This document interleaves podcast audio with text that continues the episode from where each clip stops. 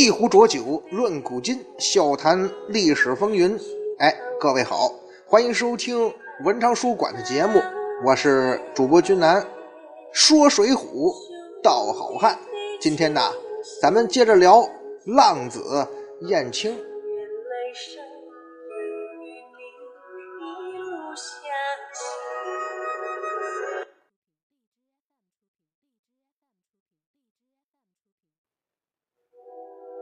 上一回啊，咱们说到卢俊义啊从梁山回来了。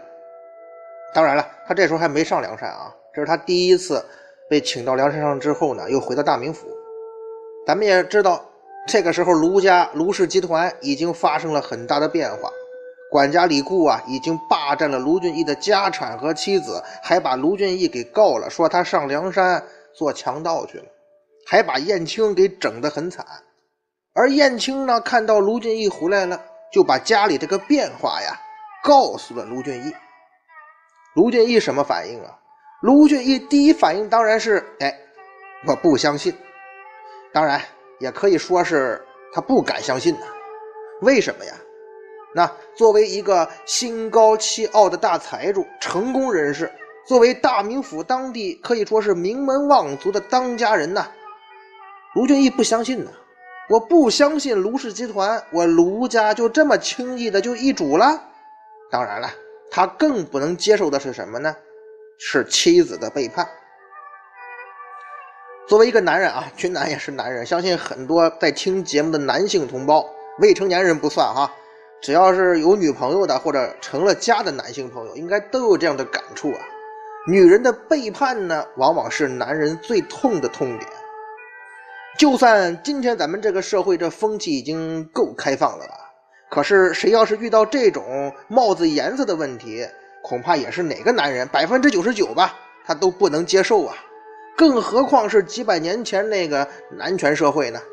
所以这个时候啊，在卢俊义看来，我是宁可相信是燕青背叛了，在骗我，我也不敢相信你燕小乙说的这是真的呀。好。卢俊义他不信燕青的话，于是一脚踹开了燕青，哎，还对人燕青啊实行暴力。燕青多惨！你想那时候已经让李固整的是吃不着穿不着的，就为了他卢俊义，所以待在大名府没走。卢俊义呢，把燕青踹开，大步朝家就去了。燕青一看，哎呦，拦不住了，这是。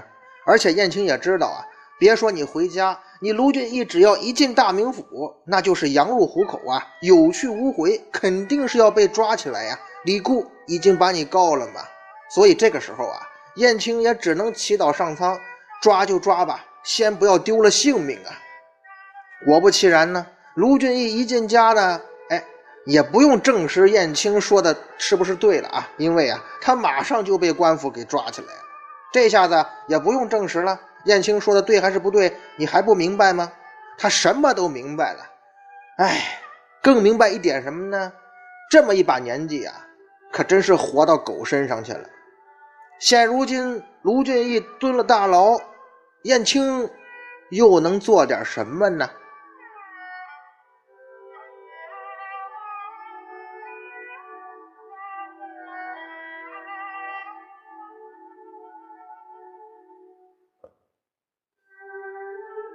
那位说了，那既然被抓起来了，劫牢啊，找李固拼命啊！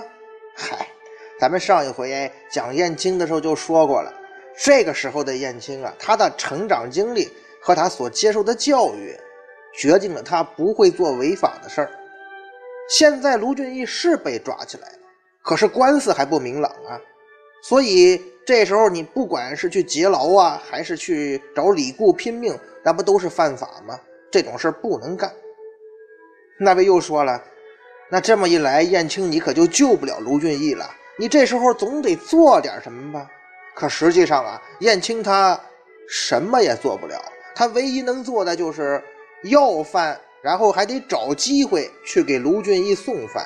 为什么要饭呢？咱们上回说过呀，李固啊放出话来了，谁也不准给燕青饭吃，那只能是要饭了呗。在《水浒传》的描写当中啊，从最开始咱们就知道啊，在那个年代啊，这个坐牢的犯人呢，伙食待遇挺差的。简单来说吧，能有口吃的那就不错了，也吃不饱，能挨着不被饿死就就算是基本要求了吧。那如果说有亲属啊，在监狱外头给那些牢头狱卒的一些礼物呀、钱财呀，可能这犯人的待遇还会好一点。那如果没人打点呢，也就没人送饭，那你饿那个犯人呢，恐怕也只能是饿着了。这个时候的燕青哪有钱财给那些牢头狱卒送礼呀？他总他只能是到处要饭。好在呀，按照《水浒传》原文中的说法啊，他平时跟那个牢头蔡福啊有点小交情，于是就求蔡福啊把他放到监狱里去，给卢俊义送饭，表达对卢员外的忠诚。除此之外呀，可怜的燕青啊，什么都做不了了。而对于燕青的这个请求呢，蔡福答应了。哎，咱们知道蔡福后来也上了梁山嘛。很显然啊，蔡福这个人比李固的社会经验要丰富。这李固啊，给卢氏集团当高管，当的时间太久，他不接地气儿了。太福啊，明显就强一些，他阅历啊也深得多。他知道啊，燕小乙可是浑身都是本事啊，他现在落魄是有原因的。这种人千万不要逼得太紧，也不要逼得太狠太绝。这种人呢，道德观念是很高的，可是呢，不代表人家没有底线呢。如果说逼得这类人不得不突破底线来对付你，那你的灾难可就来临了。哎，从这一点来说呀，蔡福比李固可明白多了。燕青这个时候呢，看起来好欺负，那是因为啊，还没到他的底线呢。终于啊，燕青给卢俊义送饭去了，见到卢员外说了什么？哎，《水浒》原文中没有写呀。但是呢，君南可以给大家伙猜测一下啊，应该是什么呢？卢俊义啊，把他这趟去梁山啊，所有的遭遇都跟燕青说了，而正是这番谈话呢。让卢俊义和燕青这两个人的世界观和价值观呢，都发生了巨大的改变。卢俊义怎么改变呢？咱们暂且不表，等后边讲到卢俊义的时候再细说。但是啊，他现在知道他在大名府真正的亲人只有燕青这一个了。也就是从这个时候开始啊，卢俊义对燕青啊再也不以主人自称了，哎，也不以主人自居了。这种改变是很明显的，在后来啊是越来越明显。燕青呢，他也变了，他的世界观和价值观呢，尤其是咱们前面说的那个底线，已经被自己面前和遭遇的这些血淋淋、冷酷的现实给击破了。浪子燕青在这一刻明白了一个道理，他那么聪明，他领悟的也快啊，那就是现在啊，在死抱着那些遵纪守法的观念不放。等待主仆二人的只有一个字啊，就是死。那为了活命，为了救主人，浪子燕青从这一刻开始，那只能是换一个活法了。当卢俊义被发配的时候，又是那个《水浒传》中著名的发配二人组啊，董超、薛霸二人，在半路要暗算卢俊义的时候，浪子燕青毫不犹豫地出手了。哎。燕青啊，从之前那个还遵纪守法的小青年到这一刻呀，他算是江湖人了啊。他做了一个，就是跟他之前的那种成长经历和价值观完全不同的行为。所以呀，蔡福厉害就厉害在这儿，他明白啊，像燕青这种人，千万不要让他突破底线，那是会出人命的。董超、薛霸嘛，要杀卢俊义。这种行为是触碰了燕青的底线。当这二人逼得燕青不得不以触犯法律来保护自己、保护卢俊义的时候，那就意味着什么呢？董超、薛霸这类人的灾难也就来临了。燕青做的很痛快，也很毒辣呀，甚至没有丝毫的拖泥带水，只是两弩箭杀了董超、薛霸，救了卢俊义。卢俊义看见，哎呀，燕青杀人了，他什么反应啊？他傻了眼。当然，他不是害怕杀人，他只是明白一点：他卢家呀，世世代代的清白，就是咱们第一回讲的时候，卢俊义自称的那些清白的身世啊，到他这一辈儿，那是化作一江春水向东流了。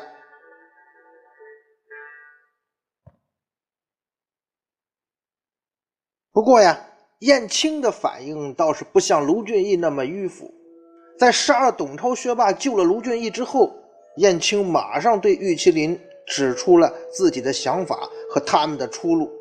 要想活命啊，咱们主仆二人只有上梁山了，别无他路。救了卢俊义，然后赶快离开是非之地，尽快逃到梁山。啊，这个方向应该是对的。可是啊。燕青背着卢俊义走了不到十数里，就体力不支。咱可以想象啊，燕青这些日子就没吃过一顿饱饭呢，于是就瘫倒在地。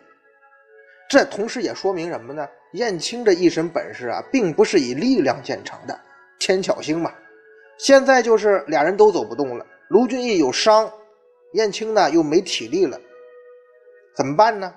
燕青这个时候啊，就想办法，咱赶紧找点吃的。歇息一下，补充体力，再上路啊！可是当他回来的时候啊，却发现呢，卢俊义已经被随后赶来的公差给抓住了。而燕青呢，苦于没有兵器呀，所以没法解救卢俊义。咱们想象一下，这时候的燕青，他就真的是有兵器，恐怕也没力气打了。走投无路之际呢，燕青只得独自上梁山坡去搬救兵了。后来啊，经过了诸多的挫折，梁山又围攻大名府，卢俊义终于被救了出来，上了梁山，做了第二把交椅。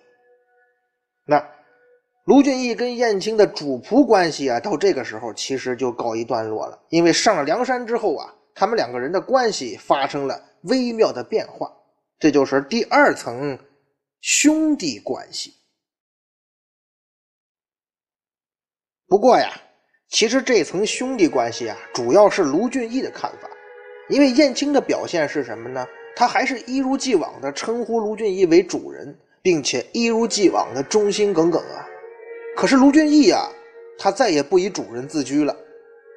那不光是因为啊，梁山泊大聚义嘛，一百单八将结为兄弟，不好意思再让燕青称自己为主人或者义父了，而是因为啊，卢俊义发现。自从到了梁山，我这地位啊，我这位置啊，太尴尬了。很多时候呢，都是燕青在苦苦的支撑着，是我们俩的这个脸面和尊严。如果没有燕小乙，我在梁山的日子那就是度日如年呐。而正是由于燕青的不懈努力，才使得我卢俊义也好，他燕青也好，我们两个人的处境一点点的好起来了。那这个情况下。这种时候，你再以主人自居，再以恩人自居，也太自不量力，也没有数了，是吧？所以很多场合呀，卢俊义都表现出了这种改变。比方说，在《水浒》原文当中啊，第八十回，宋江三拜高俅，并且生擒了高太尉，好酒款待呀。高俅大醉呀，就夸口说：“相扑啊，我是天下无对呀。”什么意思呀？咱这位高太尉啊，不光球踢得好，他说呀，他这个相扑的技术天下第一。那这里所说的相扑啊，并不是咱们现在看到的日本的那个那种重量级俩大胖子那种相扑啊，而是咱们中国古代呀一种类似于摔跤的搏击运动。哎，这个时候啊，卢俊义可能也喝醉了，他就补了一句啊，说高太尉，你说你那个相扑天下无双是吧？我这个小兄弟也会相扑，而且三番上带月争交，天下无对呀！哎，这句话呀，咱们想想当时那个情景啊，等于是在梁山所有头领在场的情况下，卢俊义正式表明了我跟燕青之间的关系是什么呢？燕青是我的小兄弟。卢俊义其实也很明白。如果呢不找个机会把他跟燕青的关系挑明，其实是很危险的。晁盖之死的内幕啊，他其实是不清楚的。但是呢，他应该也能猜个八九不离十，或者感觉到了什么。说白了吧，卢俊义可不想做晁盖第二。现在宋大哥要是想弄死我，可没有什么心理负担了，也不会有太多的顾忌呀。而如今呢，燕青的能力大家有目共睹啊。宋大哥，你要是想招安成功，燕小乙可是离不开的得力助手。咱们后来也知道，没有燕青去找李师师打通关节，梁山的招安之路还真是不好走。那这个时候，如果我卢俊义再把燕青当做自己的仆人，当做义子什么的，看成是我卢家的私有财产，我个人的，那不就成了梁山公敌，成了宋大哥的对头吗？借这么个大家伙都在又喝酒的场合，半醉半醒之间把这事儿说清楚，告诉大家伙什么呢？我跟燕青啊是兄弟关系，我们呢是平等的哥们儿。我们呢都是宋江哥哥手下的兄弟，哎，我们呢是同事关系，千万不要误会我卢俊义有别的想法呀，让我活得稍微舒坦一点，求求你们诸位了。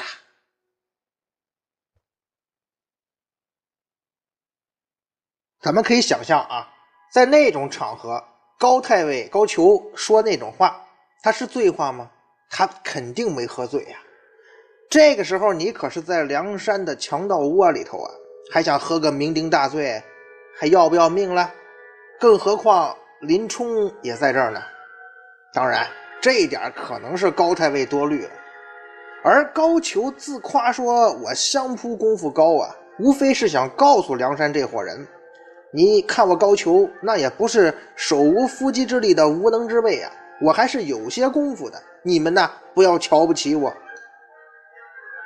既然高太尉没喝醉，卢俊义就更不会喝醉了。宋江在场，这卢俊义啊，紧张还来不及呢，哪敢喝醉酒啊？他其实啊，就是为了跟燕青挑明这份关系，借醉酒之际表明一下立场。现在啊，到高俅成为座上宾这一刻，等于说梁山已经进入了招安的轨道。而在这条轨道上呢，燕青的作用至关重要。宋江对燕青也是越来越重用，对燕青越来越倚仗。那这个时候，你卢俊义再摆出一副燕青的什么义父啊、主人的面孔，洋洋得意的话，你把宋大哥置于何种地位啊？你卢俊义是不是觉得你比宋大哥地位还高啊？那换句话讲，你是不是活得不耐烦了？所以呀。卢俊义才急于挑明跟燕青之间的关系，目的呢，包含着希望宋江不要多想。宋大哥，你不要往歪处想，我这是一片苦心呐。宋大哥也肯定能领会到，这样做呢，也能让宋江啊对我的态度好一点。这是卢卢俊义的这个心理活动。那卢俊义这样的表现，燕青他明白吗？燕青当然明白呀。燕青很清楚啊，他这么聪明的人，怎么能不明白卢俊义的一番苦心呢？又怎么厉害呢？但是啊，燕青同时啊，还是一个知恩图报的人。不管宋江后来对他如何重用啊，他对卢俊义是一如既往的忠诚。尽管这个时候卢俊义表态了，那对于燕青来讲，他也不会说忘恩负义。对于卢俊义的态度有什么改变的？忠诚不会改变，啊，至少在这个时候吧，还没有改变呢。那说完这第二层关系，俩人还有第三层关系，那就还是主仆关系了。在征方腊的战争结束之后啊，卢俊义的思想发生了变化，变化最大的就是对燕青的态度。征方腊结束了，那就算招安革命成功了吧。因为接下来就是朝廷封赏了，这次剿灭方腊的军事行动，为朝廷除一大患呐，肯定要封赏吧？那我卢俊义下一步就是高官得坐，骏马得骑了。燕青，那你最好还是回到原来的身份，做我的助手兼仆人吧。因为以后就不是梁山时代了，是朗朗乾坤大宋朝啊！我卢俊义的时代来临了，所以呀。当这个时候，燕青提出来要隐居山林的时候，卢俊义很不解呀。原文中的说法是：“你辞我，待要哪里去啊？”燕青怎么说呀？也只在主公前后。卢俊义笑道：“原来也只嫩的看你到哪里呀？哎，这几句话就反映出卢俊义啊，到这个时候的心态有变化了。燕青，小乙，现在呀，可不是咱俩在梁山那个黑暗江湖时代了，咱们现在都是朝廷命官。虽然梁山招安这事儿你出力不小，可是咱们已经回到朝廷的官场上了。这种时候还是我卢俊义吃得开呀？为什么呀？因为咱有学识啊。你燕小乙那些本领啊，混江湖吧还可以，到了官场上可就难登大雅之堂了。所以呀，小乙你收收心，跟着我好好干，咱爷俩这前途还是很美好的。至于这关系嘛，你还是乖乖做我的义子和仆从吧。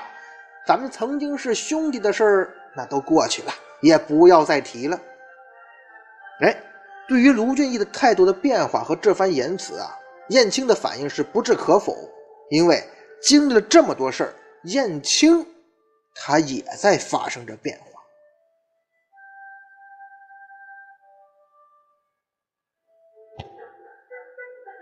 燕青他知道啊，这自己跟卢俊义其实从来就不是一路人，从前不是，现在不是，将来啊也不是。从前的事呢，那就不说了；将来的事变数太多，也没法说。可是这眼前的事儿，那得说呀，因为这个时候啊，燕青已经发觉了有那么一丝丝的不对劲。燕青很警觉，这个人对政治上的阴谋有着特殊的敏感。但是卢俊义他不听。尽管卢俊义啊，在燕青说要离开的时候，归隐的时候，态度有点骄横，又以主人自居了。可是燕青啊，没有一丝的怨言和反感，因为啊，当年我燕青的第二生命其实是你卢员外给的，没有你，我早就饿死了。我还有什么委屈不能承受的？因为我本身就是主人您的仆人呢。其实，在我这里从来都没有改变过。主人，你这么说，说明什么？你还是不了解我燕小乙呀。我生是卢家人，死是卢家鬼。对于这一点，主人不要怀疑。所以燕青才说那句话嘛，也只在主公前后。燕青啊，隐含的意思就是这个。卢俊义呢，却不理解燕青的内心，也听不进燕青的这个劝告。其实卢俊义啊，一直都不愿意接受燕青在梁山上很多事表现比他强的事实，因为他他内心深处啊，一直认为燕青啊就是我卢家的奴才。堂堂一个玉麒麟，在梁山上要靠你这么一个奴才来庇护和照顾。我们是卢俊义，内心恐怕也挺痛苦的？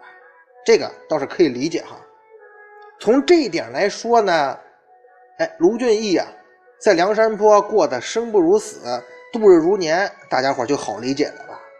所以呀，当征方腊胜利之后，他可以说摆脱了宋江的控制了，我重新又是你燕青的主人了。卢俊义显得很高兴，也很兴奋。这个时候，燕青跟他说什么归隐？他怎么听得进去呢？这呀，就是燕青跟卢俊义他们俩的关系的变化。从最早的那层啊义父义子啊和仆从关系啊，到后来到梁山变成兄弟关系，再到后来征方腊结束之后呢，又想还原到主仆关系。那么他们还有其他关系吗？嗨，君南知道啊。网上关于燕青跟卢俊义的段子也不少，其中就包括说卢俊义跟燕青啊是同性恋关系，燕青是卢俊义的娈童。那么对于这种看法，啊君南是很不屑的。虽然我这人一向随大流哈，但是对于这种观点，我一向是坚决反对的。如果他们俩除了咱们前面分析的这些之外，还有什么乱七八糟的关系，那就纯粹的杜撰调侃，当不得真的。可能君南这种看法很得罪人，因为像咱们现在这种搞激激情满天飞的年代，这种看法很有市场嘛。但是啊，为了这个我们喜欢的《水浒传》，我还是忍不住要说出来我的观点。看《水浒传》啊，您就好好的看，您可以对这本书啊各种各样的说法细节做出你的猜测和质疑，这是正常的。君南说的《水浒传》也不是完全正确的，每个人有每个人的看法嘛。但是啊，我们越对《水浒传》有不同的看法，越有很多的争议，就说明什么呢？那大家伙是真心在看《水浒传》，喜欢《水浒传》故事。那只要在这个前提之下，我们怎么争论都不为过。您如果要是想一些乱七八糟的，岂不是偏离正确航线了？这个观点是怎么来的呢？就是说卢俊义啊对女色不上心，而燕青啊好像几乎不近女色。他跟李师师啊可不像电视剧里演亲近，所以给了很多人打开想象之门的空间了吧？哎，咱们知道啊，卢俊义和燕青啊，他确实不近女色俩人哈，但是。放到现实生活中，如果真有这么两人，那是什么人呢？是武功高绝、学识渊博的人，人中龙凤，是人才。那咱们知道啊，一个人的武功和学识，除了你天赋之外，怎么来的呀？那肯定是要勤学苦练啊。任何学霸他也不可能不看书啊，不不学习呀，是你看不见而已呀。燕青在书中多大年龄啊？是二十四五岁呀。一个人年纪轻轻却会那么多本事。他难道整天吃喝玩乐呀？他肯定是潜心苦练的结果吧？这不需要时间，这不需要精力吗？而卢俊义他也是啊。卢俊义在《水浒传》中武力排名那么高，他总不是天生的吧？他也是练出来的呀。他如果不是把精力放在这上面，他哪来那么大本事呢？《水浒传》中啊，很多习武练武之人都有这个不近女色的说法，这其实是有道理的。咱们想一想，也是可以理解的。就好比一个人在生活中啊，他的事业很成功，他不管是在他所从事的行业和那个职业范围之内，或者做学问呐，他有很高的成就。那这种人往往对于这个男女之事啊，他就会 稍微的精力啊，这个没那么多。而练武之人也是这个道理啊。当然了，这个练武者啊。包括在小中啊，《水浒传》中啊，他们这些练武的人，有的时候是要面对很多生死相搏的决斗的。你要是没有什么好的体力、好的本事，你怎么保命啊？虽然说燕青和卢俊义可能在这个生命危险上，他的呃危险小一点，他不像那些江湖上的人。可是咱们想想，燕青为什么跟卢俊义第一次逃跑没成功啊？就是俩人体力不支了嘛。所以呀，君南个人觉得呀。燕青跟关系不要乱搞了。无论是现如今的燕青，还是卢俊义，还是以后要讲的宋江那些人，咱们呢，虽然他们是文学人物哈，还是不要捉弄他们了，放过他们吧。借这个六老师那句话啊，中国这个可歌可泣的爱情故事已经很多了，就给燕青和卢俊义留一片净土吧。虽然我对六老师最近这这很多言论我也看不惯哈，但是确实啊。还是不要过度解，从纯文学或者说文学价值的角度来说好一点吧。关于燕青和卢俊义的关系啊，咱们就说到这儿。那燕青的故事呢，却还没讲完。燕青跟卢俊义的关系算是掰扯完了哈。那燕青上梁山啊，咱们说他时间不算早，实际上是梁山后期上的了。可是呢，他却位列。三十六天罡之列，等于梁山中高层了。第二个问题就是啊，关于燕青的第二个大的问题就是，燕青这个人，他是怎么进的天罡星呢？